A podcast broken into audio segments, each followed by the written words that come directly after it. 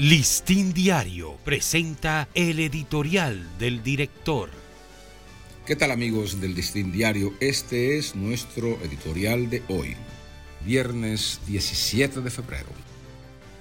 Adiós a un gran dominicano. Su larga y fructífera vida fue un perfecto compendio de sacrificios y de éxitos. Por eso, Hablar de grandeza en muchos sentidos es lo que mejor sintetiza la valoración que de él ha hecho la sociedad al conocer la noticia de su muerte. Víctor Méndez Capellán no la esperaba.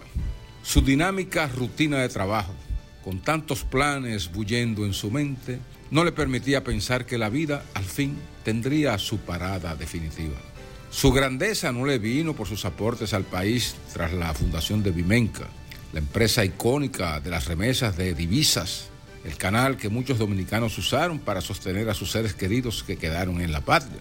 Su alto vuelo vino por su noble corazón, siempre al servicio de las mejores causas humanas y de la nación.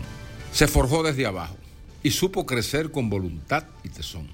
Huérfano de padres, sobrevivió como limpiabotas, primero para ayudar a sus hermanos y también como mayorista de billetes y quinieras de la Lotería Nacional. Una anécdota curiosa de esa etapa y recogida en el libro Tributo a los Fundadores relata que un fin de semana de imparables lluvias, los billetes que tenía reservados para la venta, correspondientes a un premio especial de 50 mil pesos, se mojaron y nadie los quiso comprar. Don Víctor comprendió que tendría que asumir el pago de esos billetes, lo que significaría su bancarrota. Sin embargo, por un golpe de suerte, el billete ganador era uno de los que se había mojado.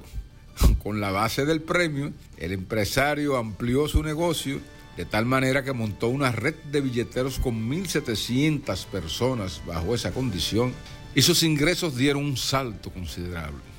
En 1960 fundó con las siglas de su nombre y apellidos Viajes Vimenca, la cual registró otro hito empresarial cuando adquirió la representación de American Express, la primera tarjeta de crédito internacional que se introducía en el país.